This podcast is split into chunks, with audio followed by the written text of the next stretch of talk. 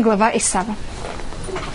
У нас Паршат Ульдот Исав рождается, Паршат Вайшлах, мы о нем начинаем, мы с ним заканчиваем полностью. То, что у нас э, происходит, это встреча между Яковом и... Значит, это есть рождение Исава, и кто он такой в плане его э, задатки это называется, плане кто он такой сам по себе. Это у нас Паршат Ульдот.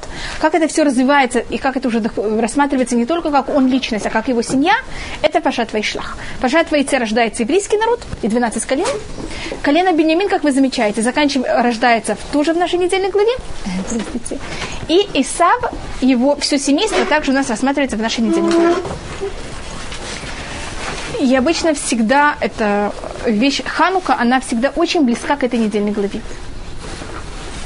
И всегда Ханук обычно не, никогда не выпадает на Пашат Вайшлах, она обычно выпадает и на Пашат Вайшев, или на Пашат...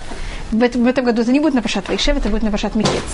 Но есть, вот, если бывает в Хануку два шаббата, как вы знаете, то вот примерно эти недельные главы, значит, после Пашат Вайшлах, это недельные главы, которые всегда связаны как-то с Хануки, может быть, мы просмотрим также э, это на каком-то уровне. Если вы знаете, что Исав, с одной стороны, он это семиты, как это называется? Они семиты. семиты наши, э, наши братья даже, не двоюродные братья, даже наши родные братья, даже не просто родные братья, а наши даже близнец. А, э, потом у нас есть западная культура, это Греция. Теперь Греция, в которой Ханука это ее символика этого праздника и этого э, столкновения между еврейским народом и западной культурой. Это праздника Ханука. А как вы знаете, э, потом э, Исав, который он переезжает в Рим, он, римляне, они берут и перенимают греческую культуру, конечно, ее немножко меняют, но мы, когда говорим о западной культуре, мы говорим о греческой, римской, христианской культуре. Согласно, понятно, понятно как это я расширяю?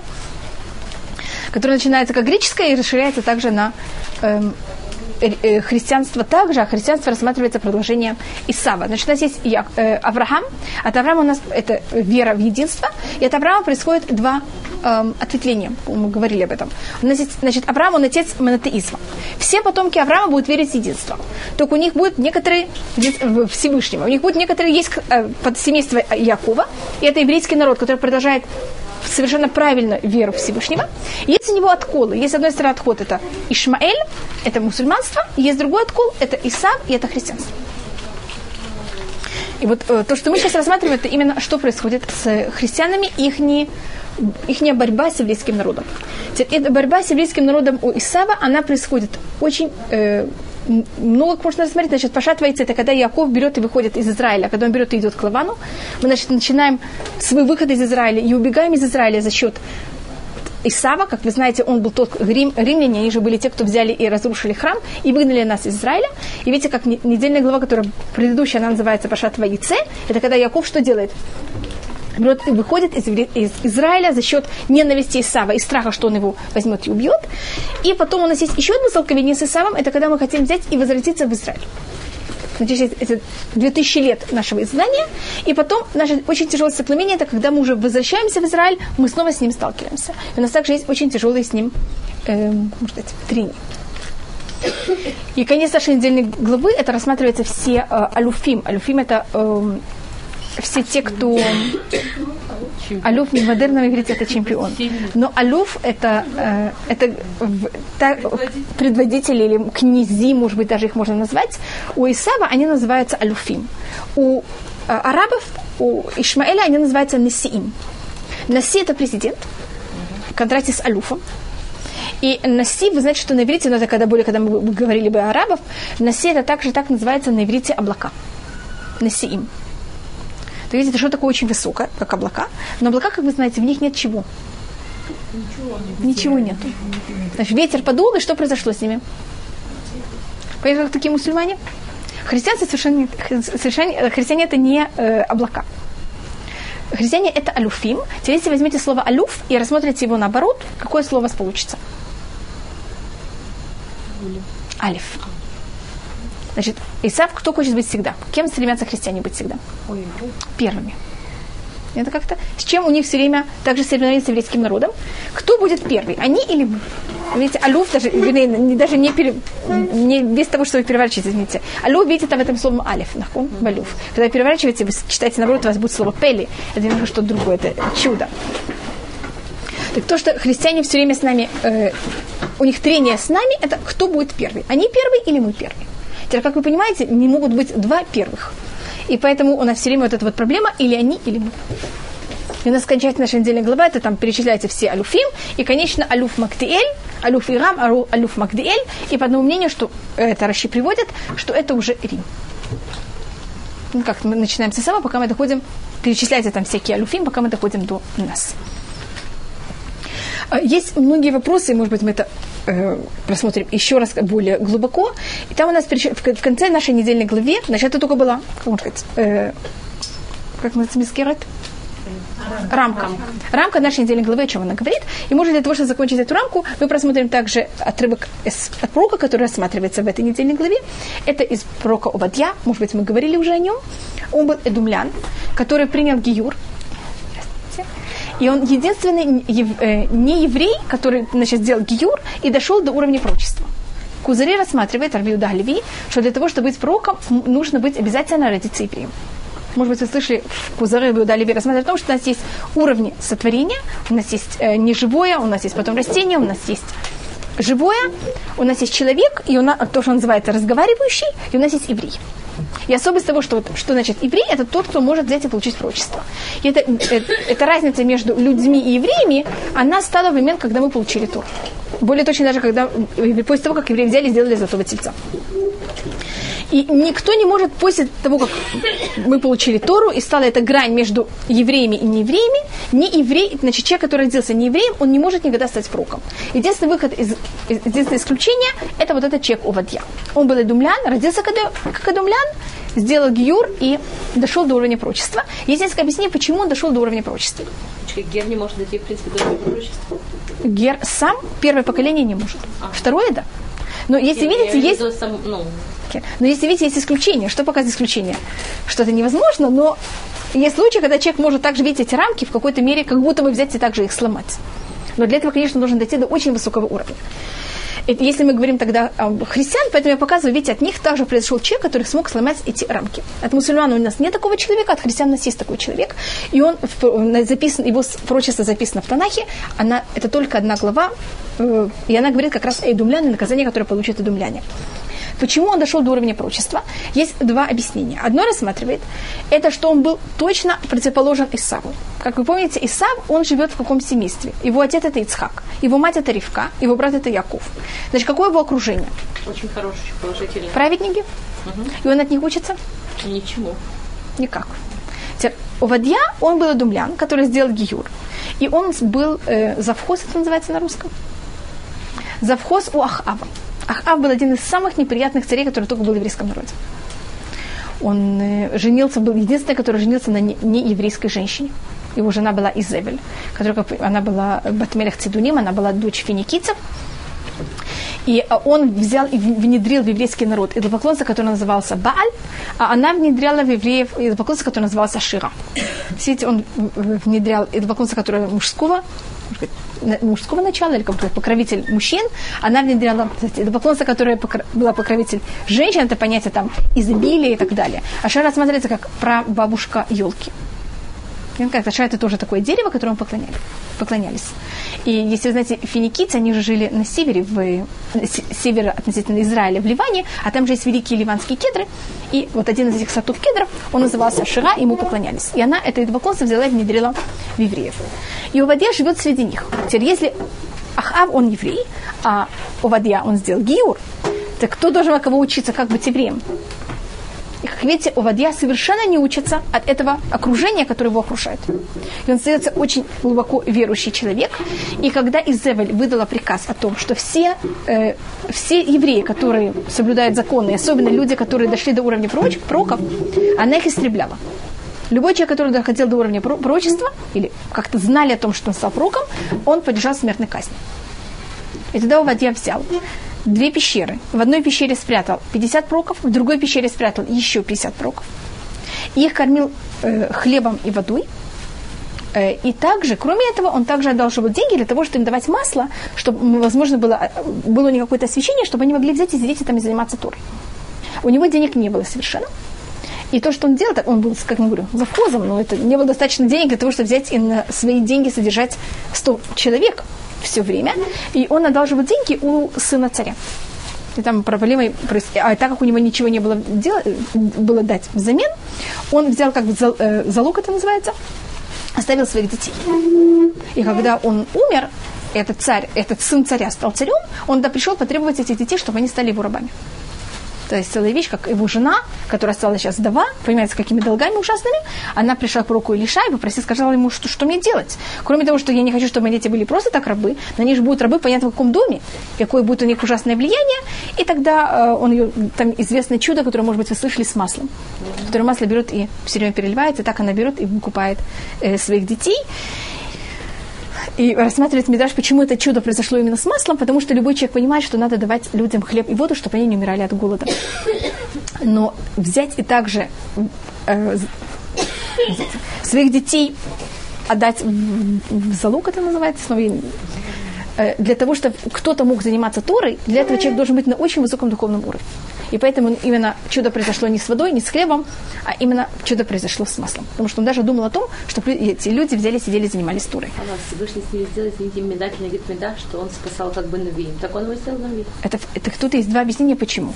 Или, как я говорю, или потому что он дал свою жизнь за пророчество как-то все свое имущество для того, чтобы спасти сто пророков, или так как он не учился от двух, как-то приятных людей, которые были вокруг него, это Изевель и Ахав, и поэтому только он может сказать пророчество против Исава, который также находился в очень хорошем, но наоборот, в контрасте, в очень хорошем э, окружении, и от них совершенно не учился.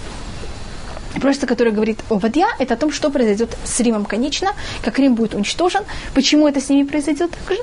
И, помню, я вам говорила, это известное пророчество, которое там говорится о том, что если даже Рим возьмет, это э, западная культура, и она внесется, как орел даже, и свет себе гнездо среди звезд, также оттуда Всевышний ее возьмет и снимет. Значит, даже если они дойдут до неописуемой какой-то э, власти в мире, и вы знаете, даже сейчас у нас есть э, Мирхамета Кухабим, как называется, война звезд, и есть, видите, как даже, это не просто, что мы дошли, э, западная культура дошла так высоко, но даже по-настоящему они себе свили чуть ли не гнездо среди звезд, все равно Всевышний их снимет, и в какой-то мере их наконец будет, они получат наказание за все, что с ними происходит. И там описывается также, что евреи, конечно, возьмут и приедут в Израиль. Даже, даже говорится там в конце прочество о том, что будут евреи, э, которые находились в, из Франции, и евреи, которые находились в Испании, они будут обитать на, на Негеве на юге. И это одна из интересных вещей. Если вы знаете, кто обитает на Негеве, это в основном евреи-выходцы из, запад, э, из восточных стран. Это пророчество также, которое говорит о Вадья, и он говорит пророчество о том, что произойдет э, в будущем. Это только, только был немножко как э, рамка о том, что произойдет. Это также говорится у нас такая вещь. Валю мужчин бар Цион, мы тоже, по-моему, цитировали эту вещь. И поднимутся спасители на гору Цион, лишь подет Харисав, взять и судить гору Исава, Байталя Шемам Луха, и тогда Всевышний будет царь, Байомагу, и в тот день Байомагу Е Шемехат, Ушмойхат. В тот день будет Всевышний один, и его имя будет одно. Э, что это значит? Если вы знаете, мы сейчас имя Всевышнего, пишется имя Всевышнего по одному, а читается, как произносится. Значит, мы пишем четыре буквы, а произносим совершенно что-то другое. Значит, совершенно даже не имеет никакую связь. И это в настоящий момент, когда у нас как будто есть все раздваивается. Есть у нас теория, она одна, а что происходит на практике? Совершенно что-то другое. Или, скажем, если мы говорим про Якова и Исава. Яков был зачат первым, а кто родился первым? Исав. Значит, понятно, что такое теория и практика. У нас всегда, когда мы говорим о теории и практике, они все время разделяются совершенно. А в будущем, без Раташем, у нас не будет этого деления на теории и практики, и тогда имя Всевышнего также, то, что задумано, то и будет произнесено, а не будет вот этого э, деления на этих вещей. И там у нас есть также один известная цитата, что как сравнивается Яков, еврейский народ с Исавом, какие у нас будут между, э, между нами ими отношения. Когда, если мы хотим взять и воевать с Исавом, и мы сейчас в какой-то мере нам кажется, может быть, что мы с ними не в военных отношениях. Мы были долгое время с ними не в очень хороших отношениях, если была катастрофа, если были периоды до этого. Сила Исава против нас всегда – это э, вещь, которая связана с огнем, это понятие ненависти. Значит, Исав нас ненавидит. Евре... Э, проблема внутри еврейского народа, и, извините, даже до этого. Почему Исав нас ненавидит?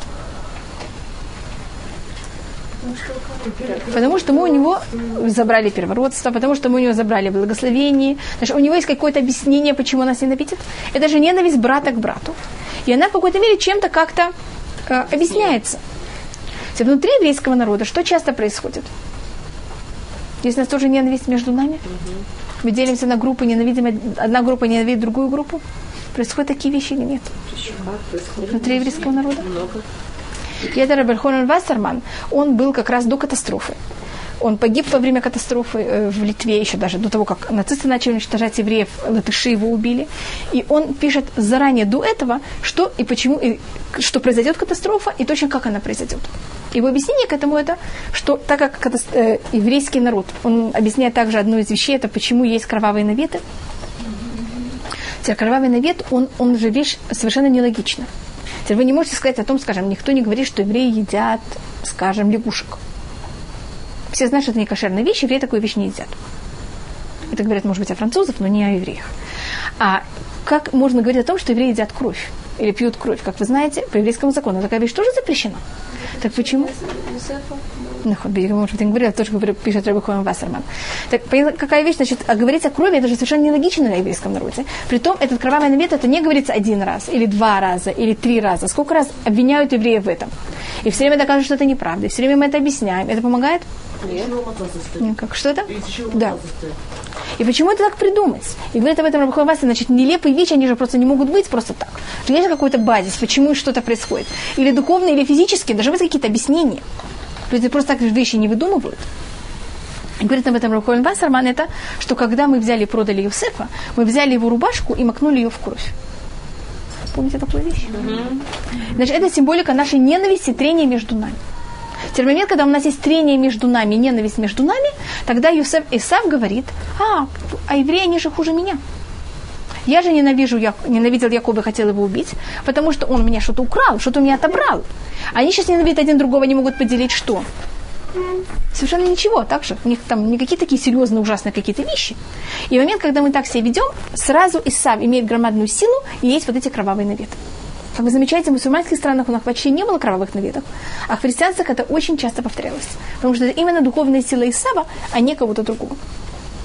И поэтому мы от этого мучаемся очень часто. И те, кто могут воевать против Исава, имеют духовную силу против него, это говорится «Вая бет Яков». Еврейский народ будет огонь, а Исав, он будет лекаш. Каш – это солома. Ну, так вы начали говорить, что он предсказывал, э, предсказывал катастрофу. Так почему да. он предсказывал? Как он мог предсказывать катастрофу?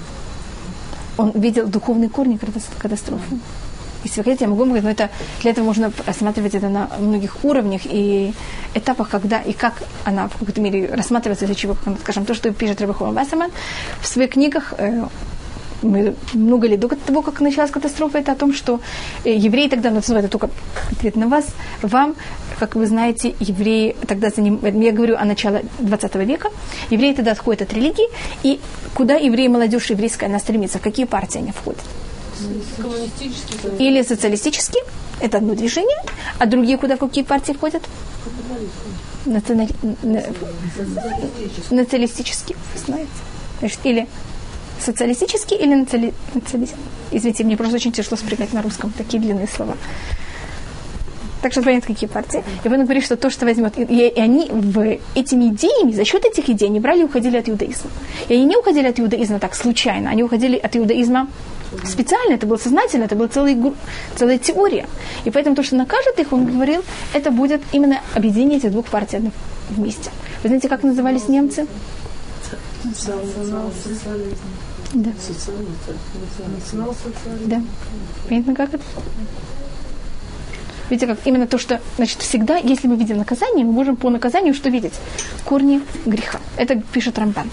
Бамаком Ахет, в месте, где находится грех, там и происходит так, также наказание.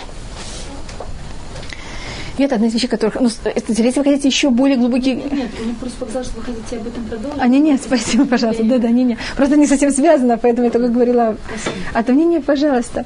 Это немножко какая-то очень широкая тема. Это, конечно, как-то связано, потому что мы сейчас говорим про Исава.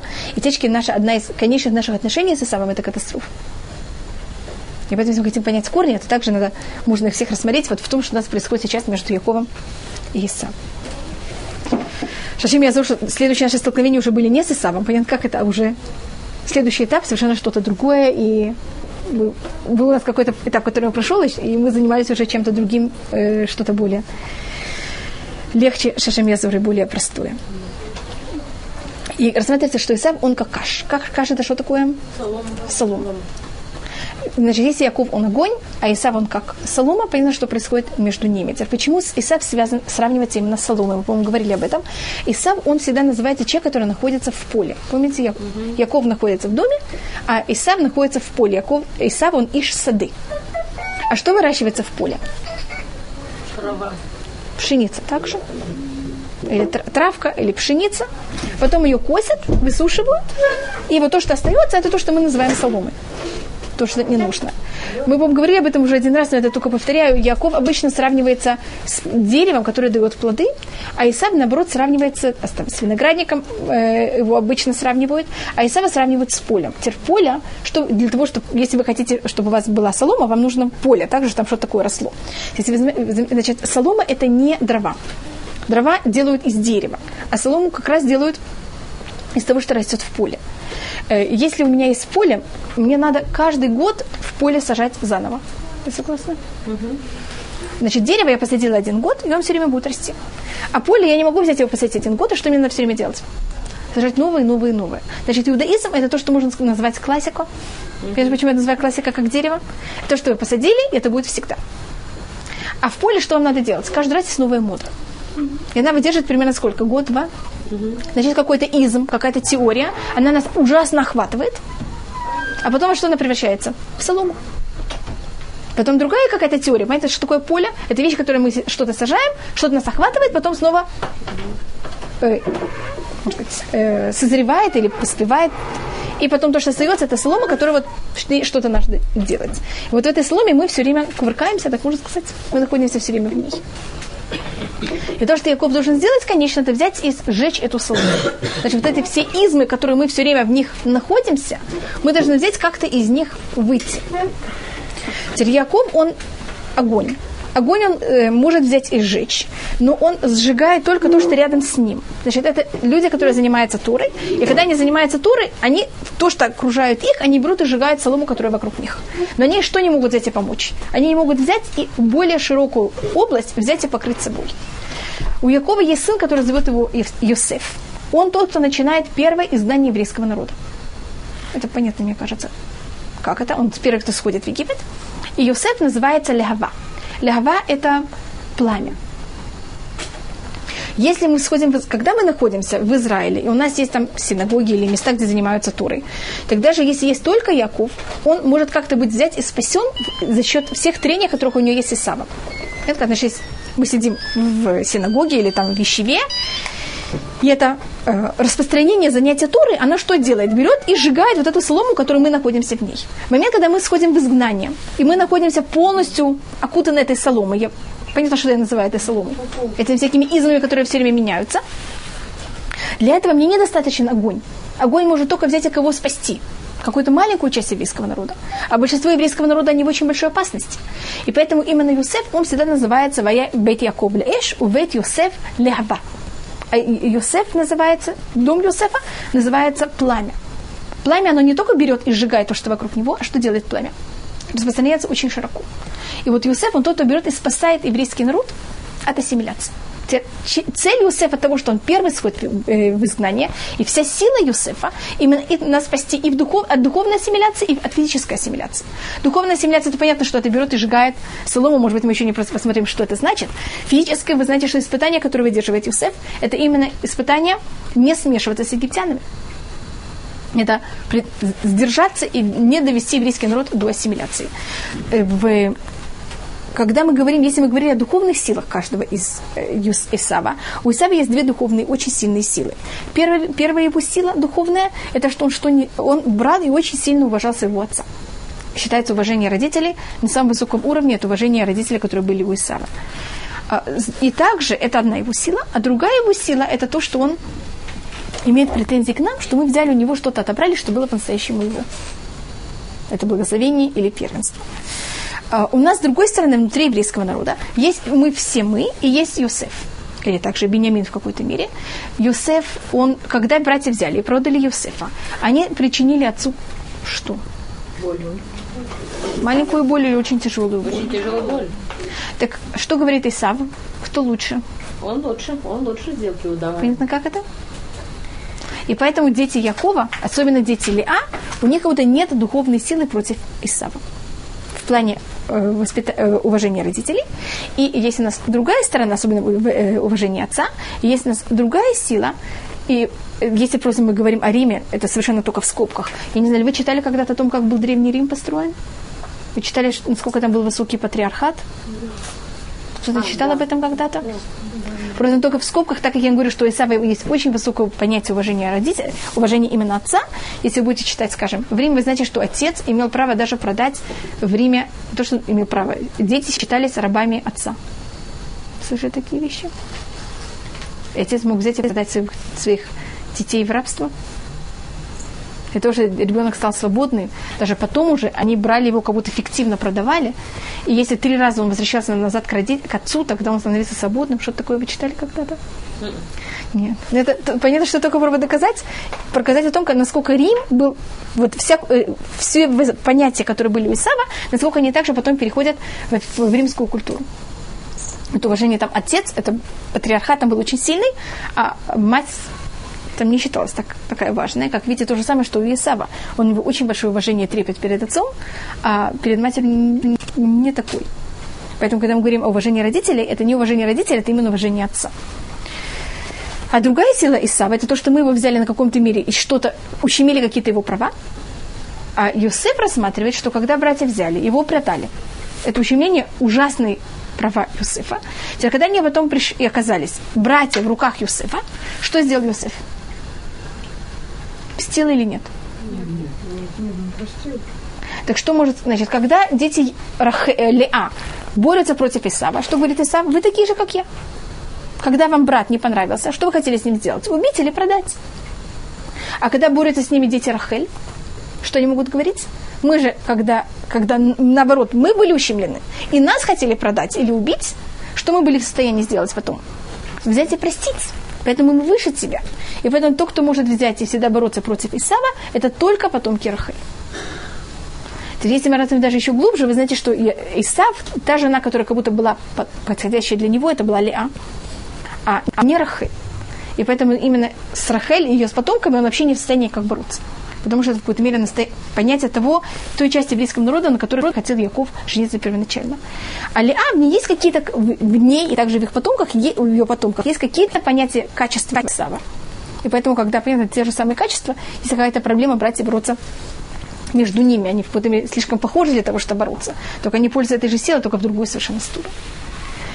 Это только немножко то, что я хотела просмотреть о нашей недельной главе, а также на автора. Из 15 минут, которые меня остаются, я, как вы знаете, я еду в Америку, я продумала еще немножко просмотреть, может быть, о Хануке, если у вас есть какие-то вопросы или что-то, что вы хотели рассмотреть про э, Ханука. Так у меня в следующей неделе не будет занятий, поэтому я решила поделить этот урок на две части. Есть какие-то вопросы? Значит, а Аллахот, эти, значит, праздник Хануки, его вещи, которых они очень явные, это, конечно, Греция, с которой мы воюем. Это понятие света и тьмы, о котором можно говорить, что символизирует свет, что символизирует тьма и почему это так. А, мы можем говорить, скажем, о масле, и мы можем говорить о числе 8. Почему 8? 8, 8. 8 дней Хануки. Это все, что связано с этим числом. Тогда мы говорили про Рувена и Иуда. Нахон, как раз. Мнение просто можно говорить. Может быть, мы сейчас посмотрим о числе 8 в начале. У нас Ханука – это праздник, который длится именно 8 дней. Теперь знаете, что восьмой у нас есть в некоторые вещи, которые число их не 8. Восьмой закон и также восьмая э, мецва, которая мы исполняется на восьмой день, это вы знаете, какая мецва? Это Брит Миля. Значит, наш, наше, можно сказать, эм, состязание, или, можно сказать, точка трения между Грецией и еврейским народом, и, как вы знаете, даже христианским миром, это мы делаем обрезание, они, как вы знаете, не делают обрезание. Понятно, почему это берут теперь? Восемь – это число обрезания. Понятно, как это. А, э, греки и также христианский мир, они, западная культура вся, они это отрицают. Теперь, что это такое? Э, Магараль, он когда рассматривает все цифры, у него есть теория, которую он развивает на все цифры, он рассматривает, что число 7 – это число природы. Вы знаете, что мир был сотворен во сколько дней? В 7 дней. Теперь у нас есть 6 дней. В 6 дней была сотворена физическая природа. А в седьмом дне, это не только мы говорим о физической природе, а в седьмом дне мы говорим также о сути мира. Суть мира – это какая-то ее святость, ее суть. Что это такое? Скажем, если мы возьмем вот эту книгу или, или даже меня, так у меня есть шесть сторон, шесть граней. Как, как у любой вещи в мире есть у нее шесть граней. А кроме того, что у нас есть шесть граней, у нас есть у каждой вещи есть суть, что же это такое. Значит, есть верх, низ, четыре стороны, а скажем, вот это стакан, вот это книга, вот это человек. Понятно, что такое семь? Теперь заметьте, у нас это будет семь, и все возможные его э, умножения, или как можно сказать. Вы знаете, сколько есть народов мира? 70. Ведь это 7 помножить на 10. Это понятие целости. Народов мира это не физическое только понятие оболочка. Это уже какая-то духовность, духовность также в этом. Шаббат – это духовность мира. Поэтому это седьмой день. Что у вас еще есть 7 дней? 49. Это будет всегда умножение, понятно, 7 раз 7. У нас есть 49 дней, пока мы доходим до Шавуота. Шавуот, он уже, он 50 день, у нас 50 и 8 это то же самое. Почему это? 50 это 7 раз 7 плюс 1. Или 7 плюс 1. Притяжки это то же самое. А в 50 она возвращается, уже выходит из всех рамок. Значит, когда мы говорим о 50, 50 или мы говорим о 8, это когда мы выходим абсолютно за рамки физического мира и говорим уже о совершенно духовном мире для того, что уже переходит рамки. Значит, Ханука, вы помните, что это масло, которое должно было по закону гореть сколько дней? Один. Теперь, если мы хотим показать, что это масло, оно выходит за все рамки предела физического мира, тогда сколько дней нужно гореть? Восемь. Понятно, почему восемь? Потому что восемь это число, которое выходит за рамки природы. И что говорили греки? Греки также видели в мире, что он, они знали законы физики. Они же в какой-то мере даже написали нам начало всех законов физики, это греки нам же написали их. Там, э, если это и геометрия, и, всю, и основы науки, базис, это все. Значит, они видели мир, физический мир. Они его не только видели как физический мир, они даже пробовали что найти в этом мире. Не только физику, они пробовали найти даже в этом мире метафизику философию какую-то, какую-то духовность мира. Значит, они не отрицали число 6, они не отрицали число 7. Но что они отрицали? 8. Число 8. Вот есть мир, есть святость в этом мире, но нет ничего за рамках этого мира. И нет ничего выше этого мира. Теперь иудаизм, он как раз говорит о числе 8. Вы знаете, для того, чтобы стать евреем, если кто-то не еврей, что он должен сделать? Значит, не еврей, если можно назвать это число также 7, а еврейский народ где находится уже? Не в числе 7, а в числе уже 8. А, вы знаете, что один из запретов, который римляне, э, греки запретили, также римляне, это было делать евреям обрезание. И почему, какой корень этих вещей? Если у нас э, рождается человек, и вы знаете, что греки, они же преклонялись перед э, преклонялись перед миром, который Всевышний сотворил, перед красотой физического нашего мира, и, конечно, также перед физическим телом. Они рассматривают физическое тело как шедевр того, что сотворено в мире вообще когда ребенок э, э, рождается. Это число 7. То что мы делаем на восьмой день ребенку? Точно. Сто процентов. Мы калечим то, что было сотворено. Понятно, почему они отвергают обрезание и отвергают число 8? А, и метраж, который я очень часто привожу, это спор, который Если спорил... Пожалуйста. Число 8. Так что сотворено? Кто сотворил? Я не понимаю. Они же не верят, что есть Всевышний, если сотворил число. А Платон, это, а Платон и Аристотель не совершенно от, отрицали веру в Всевышнего. Что? Они не отрицали веру в Всевышнего. У них было понятие а, там, сила над всеми силами. А, У них были такие всякие названия. У них это было все немножко по-другому. Они отри... на каком-то уровне отрицали сотворение мира. Но это уже целое описание, это когда мы входим в спор с греческой э, философией, которая в наше время она уже не релевантная, поэтому жалко ее, понимаете, как это приводить все э, и мнение греков, и потом их еще отрицать добавочно. Э, и рассказывается, что Раби Акива и Тонус Руфус, они отдельно встретились, и Тонус Руфус сказал, спросил Раби Акива, что лучше, то, что сотворяет Всевышний, или то, что делает человек? На первый взгляд, что вам кажется, что, что лучше? Так же, вы согласны? Раби Акива сразу понял, что Торос Руфус говорит о обрезании.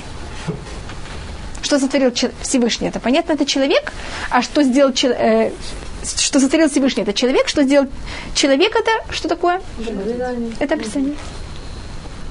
И мы берем и скажем то, что сделал э, Всевышний. И тогда что сделал Раби Акива? Это принес ему колосья. И принес ему пирожное. И спросил, что ты предпочитаешь? Что вы предпочитаете есть? Пирожное. Что же лучше? Что сделал Всевышний, что делаем мы? Значит, евреи не преклоняются перед людьми, у которых, скажем, есть какие-то, какая-то гениальность. Или люди, которых там, у них там красота, или ум, или какая-то развитость, естественная. Иудаизм преклоняется перед теми, кто у них, что-то им Всевышний дал, и что мы сделали с тем, что нам дал Всевышний. Значит, мы не говорим, вот Всевышний тебе дал то-то и то-то, поэтому перед тобой надо преклоняться. Совершенно нет. То, что сделал Всевышний, это подарок. Тебе за это совершенно ничего не надо сказать. Если ты с этим что-то сделал, там, скажем, у тебя был такой характер, ты что-то изменил, ты что-то улучшил, ты то что-то исправил, за это тебе надо сказать большое спасибо. И насколько и чем больше ты это сделал, тем больше мы перед тобой преклоняемся. Что такое число 8? Мне кажется, если вы заметили, если мы все воспитывались на каком-то уровне в западной культуре, в западной культуре чем восхищаются людьми? Если они взяли и как-то себя улучшили, изменили, или наоборот, если у них есть какие-то таланты, и мы прекрасно перед этими талантами. И вот этого совершенно нет. Если мы и так как мы воспитывались в какой-то мере в этой, в, этом, в этой культуре, я просто подчеркиваю, чтобы понять точку трения. Мы не преклоняемся перед тем, что Всевышний нам дал, а мы преклоняемся именно тем, что, Всевышний, что каждый человек взял и изменил сам себе. Может, за то, что нам Всевышний дал, нам не положено никакого спасибо. Это просто подарок. Так это одна из вещей, э, которую можно рассматривать, и можно, конечно, говорить об этом еще больше, между этой точкой соприкосновения между 7 и 8, почему Ханука было именно 8 дней. Теперь, если мы рассматриваем на уровне аллахическом, почему это было 8 дней, без никакой такой высокой философии, вам рассказываю, почему это было 8 дней. Всевышний никогда не делает чудо зря. Так э, масло, которое не нашли масло, которое должно было гореть один день, оно, как вы знаете, горело 8. Почему оно должно было гореть именно 8 дней? Есть это много объяснений. Одно объяснение это, что они для того, чтобы найти новое масло, надо было взять и идти туда 4 дня и назад 4 дня. Как это? Это как раз не возло 8 дней. Другое объяснение это, что если вы дотронулись, кто дотронулся до мертвеца, а они же все воевали, для того, чтобы взять и делать чистое масло, которое было бы уже от человека, который очищен, должны пройти 7 дней. И поэтому, понятно, это взяло также вот этих добавочных 7 дней для того, чтобы сделать. Э, считается, что когда эти 8 дней, которых мы празднуем, э, по Мидрашу мы по э, то, что рассматривает Шуханарух, Абьосиф Каро, если, для того, чтобы очиститься, нам нужно сколько дней? 7 или 8? 7. Так почему праздник? 8 дней. Один день – это праздник в честь победы о том, что мы взяли и победили греков. Конечно, мы все время говорим о масле, но масло это было очень маленькое вещь. Самая главная и великая вещь была это, что маленькая горсточка каких-то партизан, что взяла и победила? Громадную греческую силу. Тогда же греческий мир был самой главной, главной силой в мире. И мы взяли, победили греческую державу.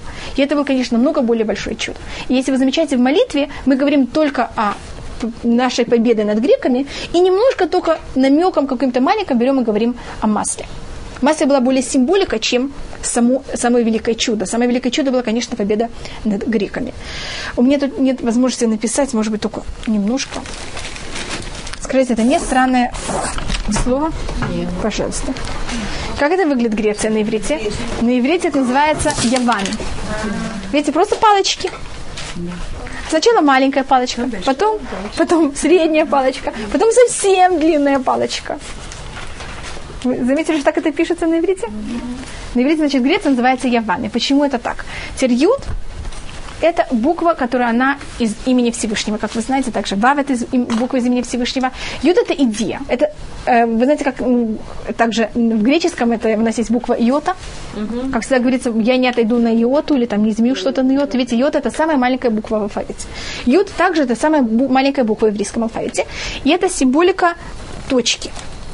Что такое самая маленькая? Точка теоретически это вещь, которая не имеет совершенно места. Если вы знаете геометрию, вы знаете, что всегда между двумя точками что можно поставить? Еще одну. Значит, это понятие вот идеи, которая у вас есть, которая вообще никак не воплощается еще. Вы там решили о чем-то. Вот сначала есть идея, и у нее вообще в физическом мире чего нету. Вообще никакого места. Потом, что вы делаете с этой идеей? Вы берете, тянете вниз, и вы ее начинаете воплощать. Это вав. Вав это всегда символика воплощения. Вав, если видите, мы это переносим также на число букв, это будет 6. 6 это наш физический, как мы говорили, физический мир был сотворен во сколько дней? В 6 дней. Вав это то, что объединяет, если я вот когда мы перед тем, как пишутся свитоктуры, сначала берется и делаются линии, и потом в них пишутся буквы. И эти линии, значит, верхняя линия всегда рассматривается как небеса, нижняя как земля. И что делает Вав? Объединяет небеса и землю вместе. Это вот воплощение. Я беру эту идею, воплощаю ее в этот мир. И это тоже делали греки. Понятно, у них были какие-то идеи. Потом, что они делали с этими идеями? Они как-то попробовали, рассматривали, это правда или нет, проверяли себя, как это воплощали. Но проблема их, что они потом все это куда тянули? Вниз. Ниже линии. Это значит, они всю эту мудрость пользовались ей не для позитивных вещей, а для каких? Негативных. Негатив. И поэтому Греция это на иврите явен, явен мецула, это значит эм, есть болото, а есть вот эта тина, которая тянет вас вниз. На иврите так называется тина. И почему это так? Потому что что ты делаешь? Берет все и берет и всасывает вниз. Пожалуйста. Так это только немножко название греков, почему это так называется. Также и эм, если мы говорили о восьми, и может, э, какая символика масла, вы знаете, что греки, одна из вещей, которых они очень хотели, это взять и смешать еврейский народ со всеми другими народами. Это понятие, значит, им мешало вот это понятие восьми. Они хотели нас взять и превратить, есть 70 народов, есть еще 71 народ. Мы будем часть вот этого понятия 70, а не понятие чего-то выше этого. И это понятие космополитизма, или как можно сказать, всех нас взять и перемешать и превратить в один народ. Тем, что занимались греки также, э, со всеми народами, особенно с, э, с еврейским народом. Если мы рассматриваем, у нас все жидкости, если я беру жидкости, и я их перемешиваю, что происходит со всеми жидкостями? Смешиваются. Смешиваются. Но если я вливаю в стакан масло, Ничего. оно перемешается, но через какое-то время что с ним сделает? Оно возьмет и всплывет вверх. Понятно, почему мы именно это чудо, оно произошло с маслом показать грекам, что мы кто такие. Это правда. Все народы мира, они в жидкости. Что можно со всеми ними сделать? Перемешать. Перемешать. Мы тоже жидкость. Но мы жидкость, которая потом что делает? Всплывает, Всплывает вверх. Теперь заметьте, что слово «восемь», «масло» и, как называли семейство, которое взяло и воевали, у них те же самые буквы. Это «хашмуна». Вы знаете, что буква «хет» – это также восемь. И у нас слово шмуна, видите, в слове хашмуна слово шмуна, а в слово шмуна вы можете видеть слово шемен. Шемен это масло. Это все э, э, переплетается. И, может быть, последняя вещь, которую мы можем немножко поговорим, это о свете и тьмы. Э, Ханука, она всегда выпадает на самое темное время года. Правда или нет? Угу. Сейчас день самый короткий, а ночь самая длинная. И это совершенно не случайно. И мы то, что мы делаем в Хануку, это мы берем и зажигаем маленькие свечки. Как вы знаете, также при свечке запрещено иметь какое-то удовольствие, но это какое-то, какое-то понятие брать и освещать какую-то такую тьму очень тяжелую. А, если душа человека, это говорится в Мишлей, не рашем нишмат адам. Свечка Всевышнего – это душа, э, душа человека, это свечка Всевышнего. Что когда кто-то умирает, берут и зажигают угу. свечи в честь этого за счет этого посука. Есть у нас периоды, когда Всевышний берет и раскрывает свое лицо, и мы все видим, что Всевышний правит миром. Такие периоды называются периоды дня. Есть периоды, когда Всевышний скрывает свое лицо. Ванухи астер астер пана, я возьму, скрою свое лицо. И мы такие периоды называем периоды ночи и тьмы. Если вы берете, если мы рассматриваем каждый себя, как свечка, если берете свечу, свечу и зажигаете ее во время дня, вам это помогает? Нет, не Днем никому это не нужно. Это у нас есть даже выражение на арамейском «шрага бетигара». Шрага – это на арамейском свеча. Вы слышали, может, такое имя шрага? Угу.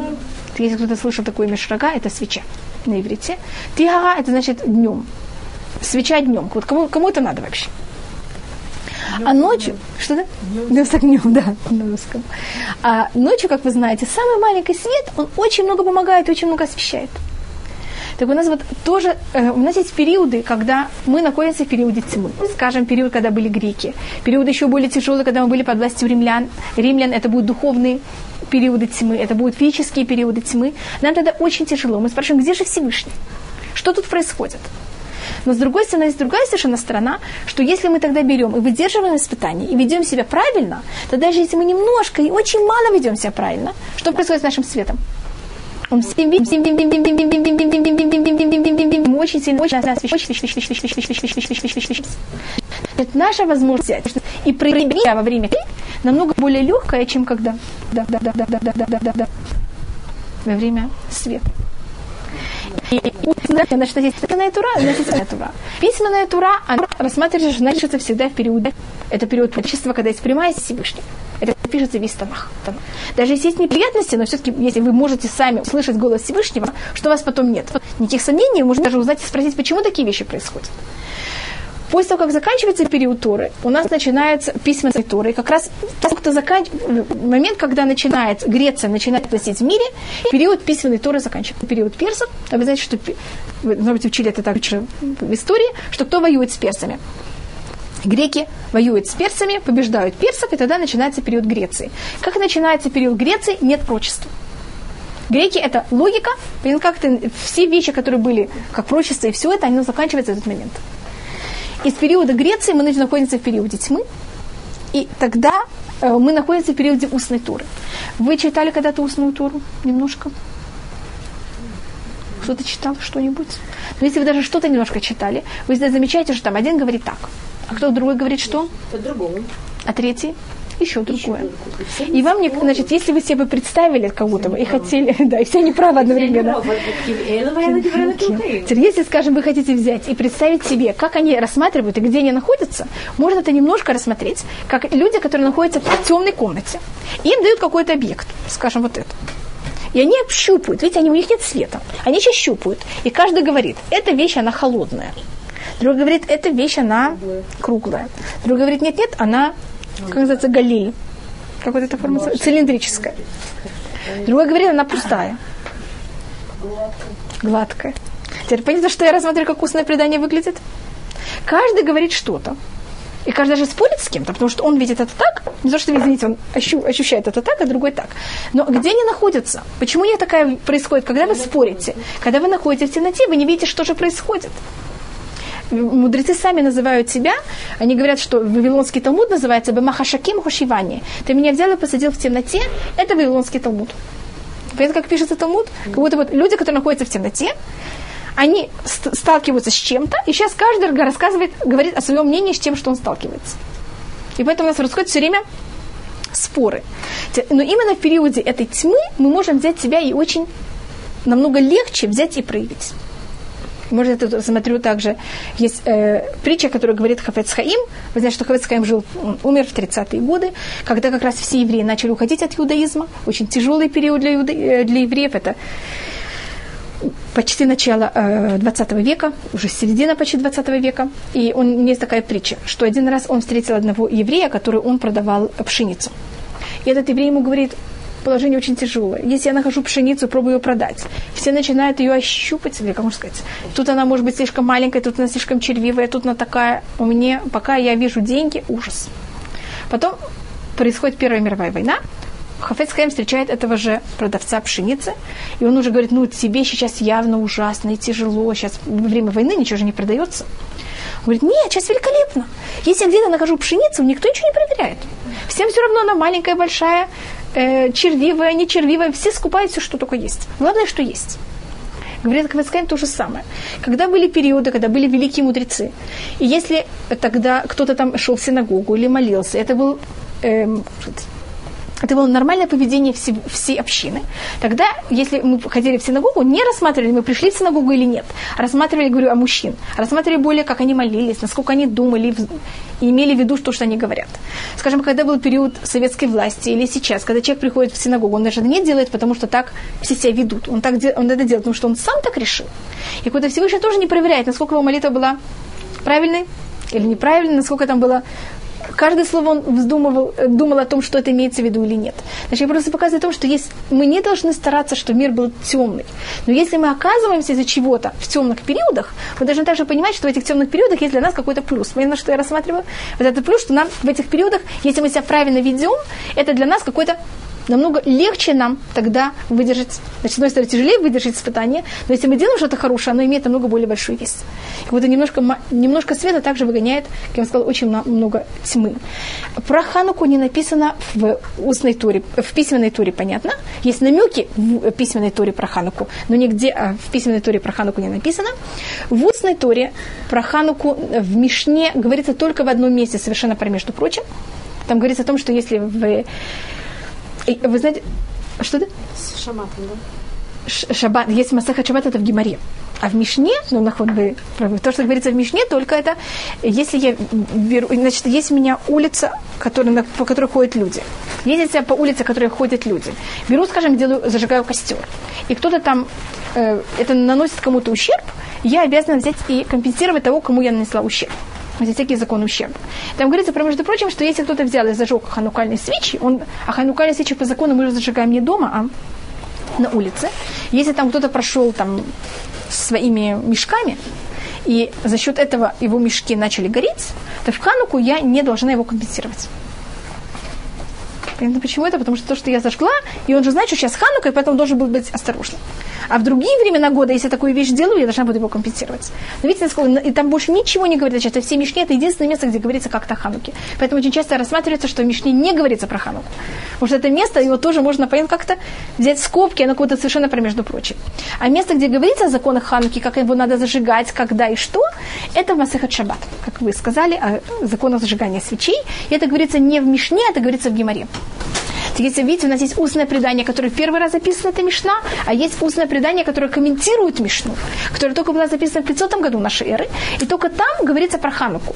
Поэтому Ханука рассматривается как, если можно сказать, не просто устное предание, а совсем устное предание. А в писанной туре, вот Магилат Эстер, Пурим, это есть в писанной туре еще. А Ханука это вообще не, в писанной туре ее вообще нету. И когда мы зажигаем ханукальные свечи, вы знаете, что, как это говорится по закону, мы ее зажигаем в двери, не в двери, как отверстие, вход, и у нас с правой стороны находится мезуза, а ханукальные свечи мы ставим слева. И у нас за счет этого мезуза всегда символика письменной туры, там же есть отрывок из туры, а ханукальные свечи слева, и у нас что оказывается, мы с одной стороны как будто с устной турой, с другой стороны с письменной турой. Э, вы знаете, если мы уже говорим о устной и письменной Торы, вы знаете, кто э, э, Хашмунаим, Хасмане, они были от какого семейства? Кто был их прапрадедушка? А кто, был, кто начал династию Коним? Агрон. А кто, если мы снова говорим вот этот контраст между письменной и устной Торой, так у нас есть поколение, когда мы выходим из Египта, у нас есть Муше и у нас есть Аарон. Муше, он дает нам письменную Тору, но что Муше совершенно не может делать? Комментировать, говорить. Разговаривать. Помните, что у него, он, так у нее, у нее есть э, дар письменной Торы, но нет никакого дара. Устный. Устный. И он говорит Всевышнему, Всевышний, я же не могу исполнить эту, эту миссию, я же не могу разговаривать. Тогда Всевышний ему говорит, Варон Ахиха и я навиха. Арон, твой брат, кем он будет? Твоим пророком. Он будет кого-то брать тебя и объяснять. И поэтому, как видите, первый, кто начинает, самое первое понятие устной Торы, это Арон, и поэтому именно его потомки, они те, кто взяли и делают праздник Ханука. Но тут я пробовала, если видите, много-много идей, что сделать. Взять и объединить в какой-то мере э, этих в одно место. Я не знаю, я вам показывать, хотите какие-то намеки в письменной туре. Я вам показывала намеки в письменной туре про Хануку. Если вас интересует, да, когда дома показал. Тут есть Танах, вы можете... Э, пожалуйста. Ханука, ее символика, как вы знаете, это свет. И, как вы сказали, Ханука, мы часто берем это слово, делим его на два, и у нас получается два слова. Хану – это остановились, в Кавгей – это 25-го вы знаете, 25-го Кислева евреи прекратили бои, и тогда начинается праздник Ханука. А, вещь, которая мне, когда была маленькая, мне показал. Мой папа зихнули враха. Возьмите, посчитайте 20... А вы умеете считать просто слова? Нет, пока нет. Нет. Кто-то хочет читать просто, считать просто слова? С самого начала. Вращит самое начало. Просто берите и считайте буквы, слова. И буквы, буквы было бы легче. Я постараюсь. Да, нет, страшно. полчаса. Нет. Так просто посчитайте. Нет, два. Аль это одно, пне это другое. И посчитайте, э, найдите мне, какое будет 25 слово. 20, 21, 22, 23, 24, 25, 26, 25, 25, 25. Вот, О. я пересчитала. 25 слово – это О. Понятно, почему 25... А вы знаете, что такое Ор? Свет. 25 слово в Торе с самого начала – это свет. Значит, а так как Ханука выпадает на 25 день месяца, поэтому это какая символика, и как раз в Хануке самое главное – это свет. А теперь есть еще две вещи, которых можно показать, если, знаете, это, если у вас есть э, Танах, это вы сможете посмотреть также на русском языке. Вы знаете, я вам, можно это все считать, если вы хотите. Э, Мы это перечислили, это 30 э, Пашат Масей, это 33 глава. Это книга Бамидбар, 20, значит, книга Бамидбар, Перек Ламид Гимель. Может, я вам это уже показывала. Я, вы читаете тоже только на русском? Так что вы делаете? Тут распис можно читать на русском, совершенно не читать на иврите. Просто читать, тут рассказываются все переездки еврейского народа. И тут говорит, откуда они ехали? Они ехали оттуда и остановились тут, а ехали оттуда и остановились тут. И если вы посчитаете, 25 поездок. Понятно, почему 25? Потому что Ханука на 25 дне. Значит, 25 это символика Хануки. У каждого праздника есть своя цифра. Ханука, ее цифра это 25 и 8. Ну как переезд связан с Ханукой? Значит, это мы рассматриваем. Очень хорошо то, что вы спрашиваете. Мы рассматриваем как будто весь путь, то, что евреи сделали в пустыне, и это рассматривает Рамбан. Так, может быть, я это скажу вслух, для того, чтобы объяснить, почему я такую вещь делаю. Когда все, что написано в Торе, мы рассматриваем, что это не только был какой-то исторический э, отрывок какого-то периода, когда мы были в, или все, что написано в Торе теоретически, все, что написано в Торе, это не только то, что было, это также рас- а, говорит нам о том, что с нами будет происходить в будущем. Рамбан это называет Маасе Авод Симан Лебаним.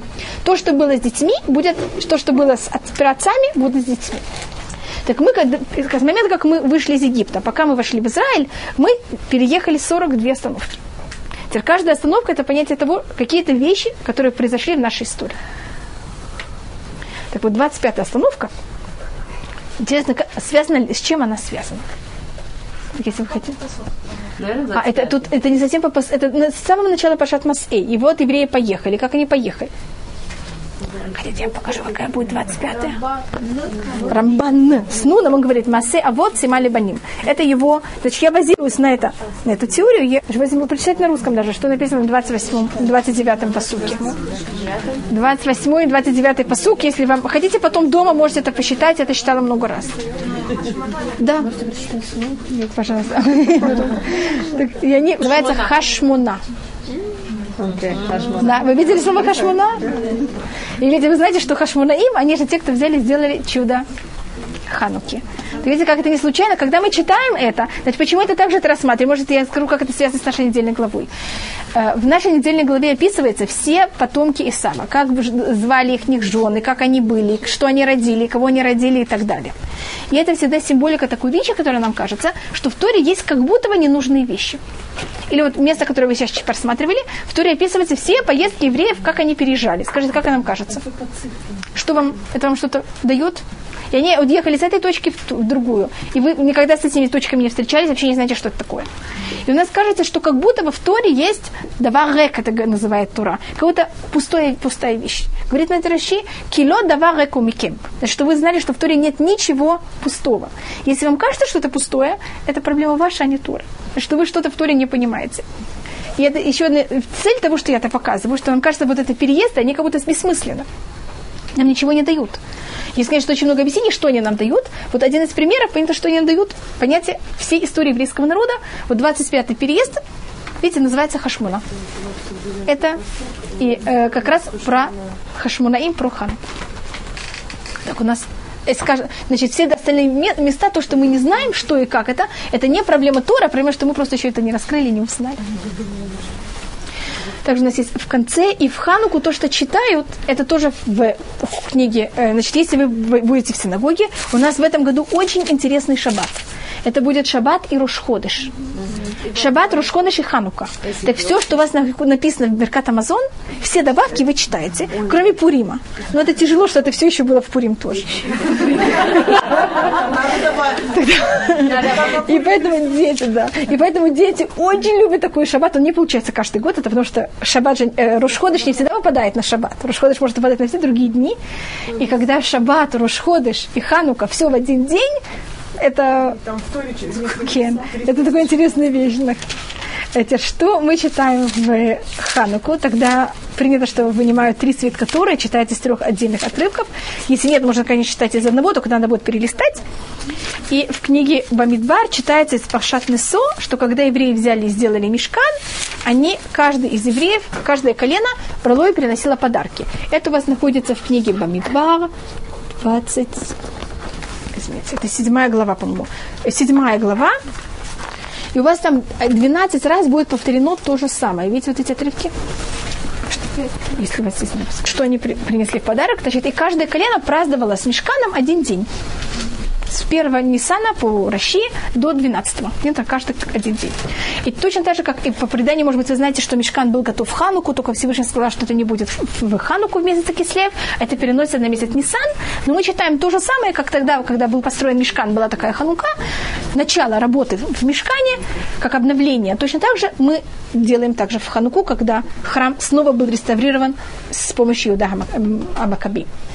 И поэтому мы берем и то же самое читаем. Значит, первый день читается, что жертвы, которые приносили евреи в первый день, второй, второй и так далее. Но в Хану, как вы знаете, у нас нет 12 дней, у нас только 8. Так то, что мы делаем в восьмом дне, вы знаете, что мы делаем? Мы читаем с восьмого дня до двенадцатого и еще больше. И мы читаем также начало следующей главы, что это Паршат Балютха. И заметьте, как начинается следующая недельная глава, которая начинается с восьмой главы. И у вас потом будет отрывок пророка, пророков, а потом у вас будет... Не знаю. Вы не знаете, что это, да.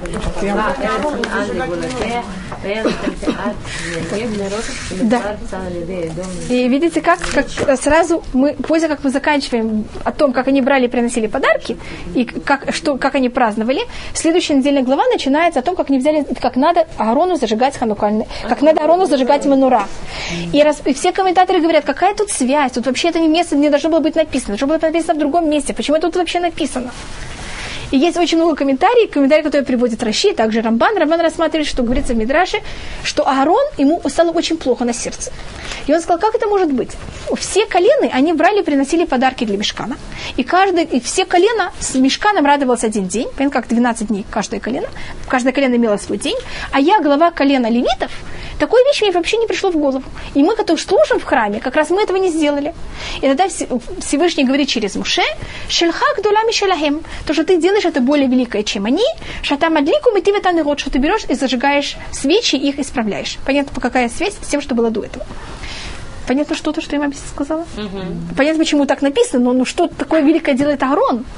Как это его утешает? И говорит на этом Мидраш, когда продолжает, что Всевышний продолжает и говорит Агрону, что когда будет разрушение храма, все вот эти подарки, которые они принесли, они будут истреблены и взяты в плен, а то, что ты, Агрон, взял и зажигая ханукальные э, э, свечи в Манура, в семисветильнике, они будут навсегда.